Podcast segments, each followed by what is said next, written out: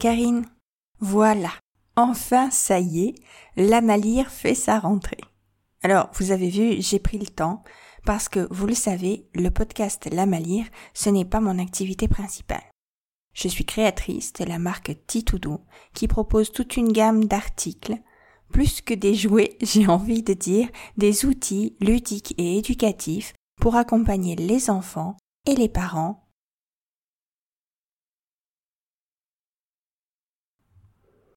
La Malire, c'est mon jardin secret, je vous l'avais dit déjà l'année dernière lors de la première saison.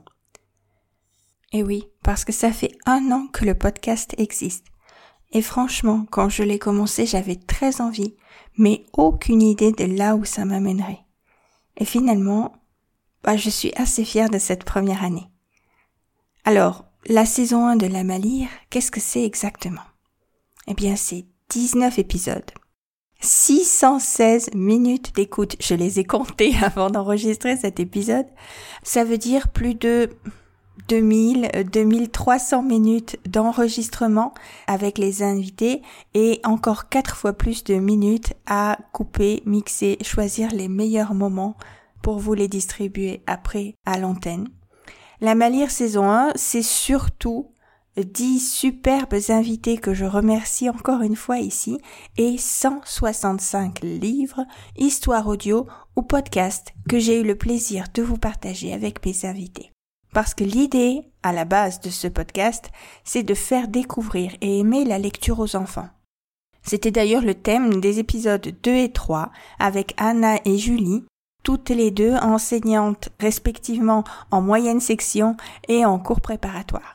Donc si vous ne les connaissez pas, je vous invite à les écouter. Ces deux épisodes sont à la base en fait de tout le podcast. Anna et Julie euh, vous partagent leur expérience pour encourager et soutenir l'apprentissage de la lecture de 4 à 7 ans avec plein de propositions de livres ou de séries de livres adaptés à cet âge. Et Anna le disait très justement dans son épisode, lire est un besoin de la vie quotidienne, mais surtout lire il faut montrer aux enfants qu'on peut en retirer un vrai plaisir. Et c'est tout l'objectif de ce podcast. Alors lire un livre physique, matériel, c'est super, mais il ne faut pas négliger les bienfaits de l'écoute d'une histoire. Les deux approches sont, je pense, complémentaires. Sur ce thème, abordé dans l'épisode 8, j'ai eu le plaisir d'échanger avec Christine Pompéi, auteur à succès des séries de livres pour enfants, Les Enquêtes de Maëlys, et aussi Analia pour les enfants un peu plus petits. Plus récemment encore, du podcast Les Histoires de mille idées. Vous trouverez dans cet épisode 8 plein de références de livres audio et de podcasts pour enfants. Et puisqu'on parle de l'importance de l'écoute, je vais vous mentionner aussi ici l'épisode 7 sur l'éveil musical, le chant et les bienfaits pour les enfants, un épisode que j'ai enregistré avec Géraldine, qui est directrice musicale de l'Association des chœurs franco-allemands de Zurich et plus particulièrement encore chef de chœur de la chorale d'enfants franco-allemande de Zurich. Je crois que c'est l'épisode où on a eu le plus de mal en fait à se limiter dans le choix des livres. Et d'ailleurs, à l'occasion de cet épisode euh, un peu spécial pour fêter la première année du podcast, elle vous a déniché un nouveau livre. Alors on l'écoute. Bonjour Karine, ravie de te retrouver pour ton podcast. Cette fois, de mon côté, je te ramène euh, un livre musical, de nouveau évidemment, la musique c'est mon truc. Je vais donc présenter un livre qui s'appelle Mon premier traînet. C'est aux éditions Playback, illustré par Mélanie Grand-Girard. Ce livre s'inscrit dans une collection qui a pour but de faire découvrir aux plus petits des chanteurs francophones connus, la plupart euh, disparus, mais certains sont encore vivants, comme Renaud. Euh, on trouve aussi Brassens, Gainsbourg, Aznavour, Johnny, Edith Piaf, France Gall. Donc il y a des hommes et des femmes. Il y a même mon premier téléphone. Donc la collection est large. Parfois, on voudrait faire découvrir des chanteurs qu'on aime beaucoup, comme Gainsbourg ou Renaud, justement. Et ce ne sont pas toujours euh, des répertoires euh, qu'on peut faire écouter à des enfants ou surtout pas à des, petits enfants. Ici, on a toujours cinq chansons sélectionnées qui sont adaptées aux tout petits. On peut vraiment faire écouter ça dès la naissance. Le format est 16 x 16 cartonné, toujours 12 pages dedans. Et on peut vraiment donner ça aussi dans les mains pour les petits enfants, 3-5 ans, commencer la lecture euh, pour les refrains dedans. À la manière d'autres livres que tu avais déjà présentés, Karine, ici nous avons aussi le petit bouton pour que les enfants puissent euh, eux-mêmes faire euh, jouer la musique. Moi, je voulais présenter particulièrement mon premier traînet, car au niveau du répertoire, je trouve que c'est quand même celui qui est le plus adapté pour les petits car euh, quand notre cœur fait boum et il y a de la joie, c'est vraiment en ces périodes actuelles les meilleurs titres à écouter, je trouve. Voilà. Alors merci beaucoup Géraldine pour euh, ce petit clin d'œil, cette nouvelle proposition. Avant même de l'entendre, en fait, il faut que je vous le dise, de mon côté, j'ai moi aussi craqué pour cette série. On a acheté le livre euh, de Renaud, justement, et ma fille l'adore, elle l'a vraiment écouté très très très souvent. Pour cette première année du podcast, vous avez dû voir qu'il y avait des thèmes récurrents quand on est parent, comme euh, les bonnes habitudes alimentaires à transmettre aux enfants, par exemple. C'est un épisode que j'ai eu le plaisir d'enregistrer avec Angélique, alias Happy and Tasty sur euh, Instagram, qui est nutritionniste. Dans cet épisode, euh, le cinquième si je me trompe pas. Elle nous a partagé plein d'idées et d'astuces pour manger sain et bon et que ça ne dure pas trois heures non plus pour préparer. Il y a aussi plein d'idées pour préparer des goûters ou des snacks pour les enfants et moi je, je l'écoute régulièrement justement pour ne pas perdre les bonnes habitudes. On a aussi parlé des peurs des enfants avec Jacqueline Bancardino qui est psychologue et je peux déjà vous dire que Jacqueline sera à nouveau présente dans la saison 2 de La Malire, et je me réjouis déjà. Je suis aussi très fière, cette année, d'avoir pu enregistrer un épisode sur un thème qui m'est cher, même si je ne suis pas directement concernée, à savoir comment parler du handicap aux enfants pour encourager une éducation inclusive. C'est un épisode que j'ai eu le plaisir d'enregistrer avec Laurie, enseignante spécialisée, qui a d'ores et déjà elle aussi accepté de participer à la saison 2 du podcast. Et même dès cet épisode finalement, puisqu'elle nous propose une nouvelle lecture. Alors on l'écoute. Je vais vous parler maintenant d'un de mes albums coup de cœur de l'année. Il s'agit de Capitaine Papy de Benji Davies. Euh, cet album euh, se situe dans la catégorie 3-7 ans et peut même être abordé à partir d'un an. Il traite euh, avec beaucoup de douceur et de bienveillance de la relation qui se tisse entre les grands-parents et les petits-enfants, mais aussi de, la mort, de leur potentielle disparition. Là, il s'agit d'un petit garçon, Tim, euh, qui va chez son grand-père et puis euh, il monte au grenier et son grand-père l'emmène euh, sur un paquebot. Depuis le grenier, ils ont accès à, une porte secrète et ils font un long voyage euh, dans la mer et les océans. Et ils se retrouvent sur une île merveilleuse. on pourrait imaginer ça dans la jungle. Les illustrations sont très belles et très colorées. Et, et puis on réalise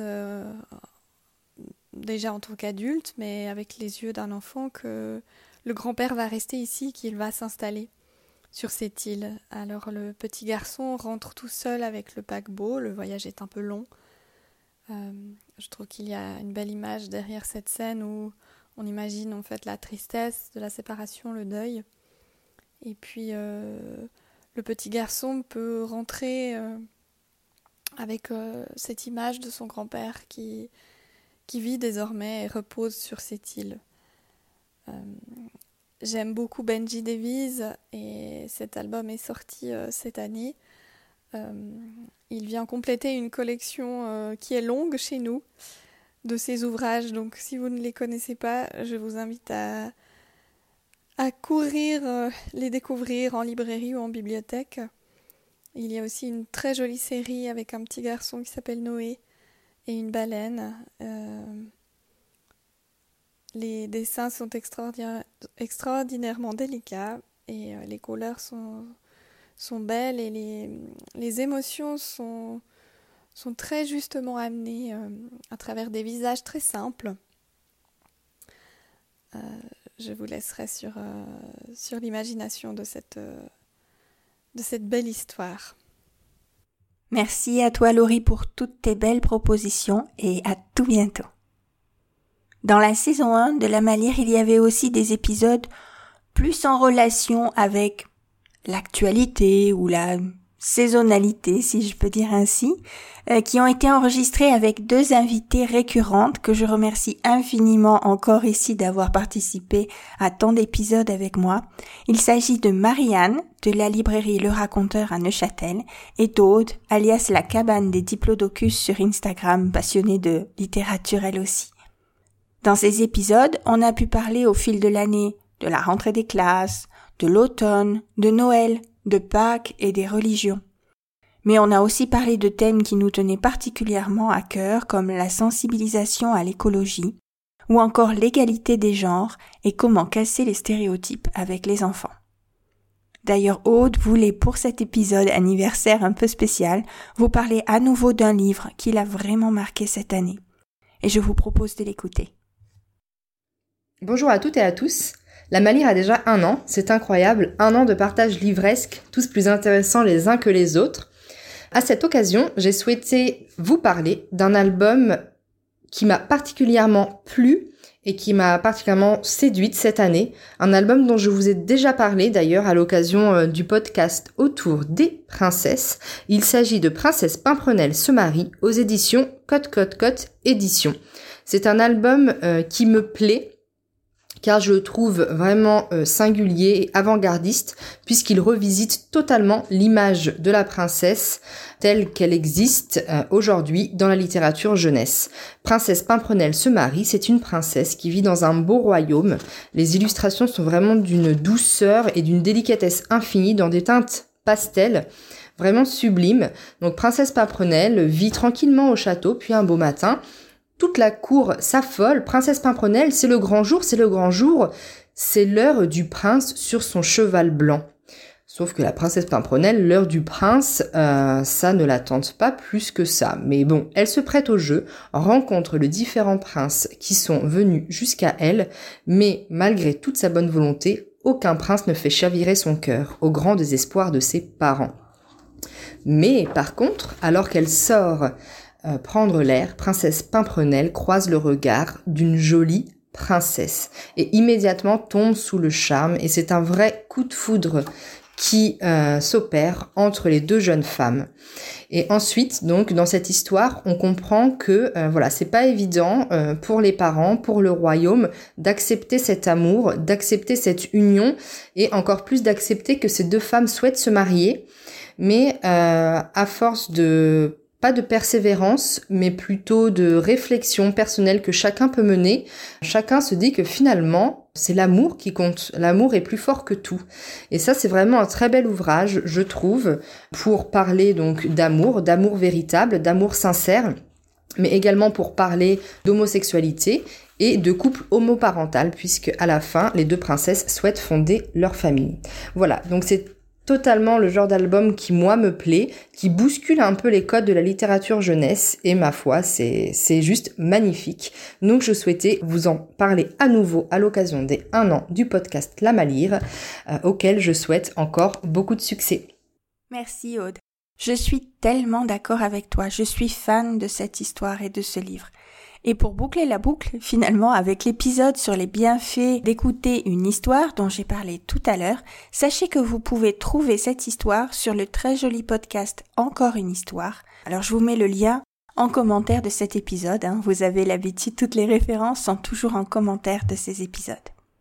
Voilà, je vous encourage donc à aller découvrir ou retourner voir les épisodes de la saison 1 pour suivre nos réflexions ou dénicher euh, de nouvelles idées lecture pour vos enfants sur un thème en particulier si cela peut vous aider. Alors que va-t-il se passer maintenant dans la saison 2 Moi j'ai vraiment envie que le podcast soit encore plus en adéquation avec ce que je propose avec ma marque Titoudou et que vous puissiez vous en servir comme d'un outil pour accompagner votre enfant et pour vous aider vous dans votre parentalité. Pour cela, je vais vous proposer des épisodes avec des professionnels autour de thèmes liés à la parentalité. Alors je vous en ai déjà fait part, en tout cas de quelques-uns, les premiers euh, sur les réseaux sociaux, vous avez pu voter euh, durant l'été. Et je peux déjà vous annoncer donc les premiers épisodes seront sur les thèmes du sommeil chez l'enfant et la dyslexie. Pour le format des épisodes, j'aimerais vous proposer quelque chose d'un peu plus dynamique que l'année dernière. J'aimerais qu'à chaque épisode, il y ait plusieurs intervenants pour un vrai échange d'idées, pas un débat, un partage dans la bienveillance de connaissances. Je vais faire en sorte que les épisodes soient aussi un peu plus courts parce que je sais que ce n'est pas toujours évident d'écouter 30 à 40 minutes d'affilée quand on est parent. On prend 15 ou 20 minutes quand on peut, là où on peut, peut-être même en courant, pourquoi pas si vous faites un peu de sport. Donc je vais vraiment travailler à raccourcir les épisodes. De ce fait, il y aura peut-être plusieurs épisodes sous euh, le même thème avec des sous-thèmes, si je peux dire, à chaque épisode. Mais sinon, pas d'inquiétude, l'esprit reste le même et on parlera toujours de livres pour enfants et peut-être même aussi un peu pour parents. Voilà, c'est tout pour aujourd'hui. Je travaille dès ce premier épisode à faire euh, les choses un peu plus courtes. J'espère que ces nouvelles idées vous plaisent et que vous serez au rendez-vous comme l'année dernière. J'ai été toute l'année particulièrement touchée de vos retours, de vos commentaires, de vos propositions aussi euh, quand j'en ai reçu. Merci beaucoup. N'hésitez pas à continuer à m'en faire, à échanger, à m'envoyer un mail ou à m'écrire sur les réseaux sociaux. Euh, j'ai vraiment besoin de votre retour euh, pour vous proposer quelque chose qui vous convienne au mieux et c'est vraiment ce que j'ai envie de faire.